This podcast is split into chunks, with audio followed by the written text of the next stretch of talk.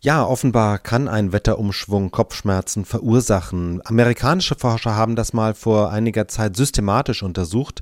Und zwar haben sie sieben Jahre lang die Daten von Patienten gesammelt. Es waren 7000 Patienten und zwar konkret besonders schwerwiegende Fälle, nämlich diejenigen Patienten, bei denen die Kopfschmerzen so gravierend waren, dass sie sich in eine Klinik begeben haben, bei denen dann auch zum Beispiel die Diagnose Migräne gestellt wurde.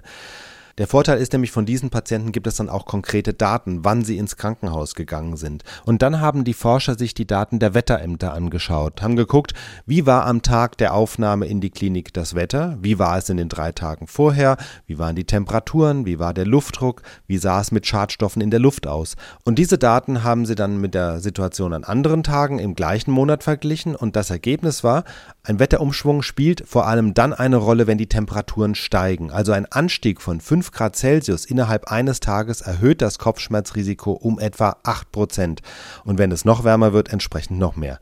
Wird es dagegen kälter, macht sich das erstmal nicht bemerkbar, es sei denn, der Temperatursturz geht auch mit fallendem Luftdruck einher. Also wenn der Luftdruck sinkt, dann begünstigt das ebenfalls Kopfschmerzen. Keinen Zusammenhang konnten die Forscher beim Faktor Luftverschmutzung feststellen. Schadstoffe in der Luft sind zwar eine Belastung für den Körper, aber erhöhen offenbar nicht das Kopfschmerzrisiko. Das sind jetzt aber rein statistische Zusammenhänge.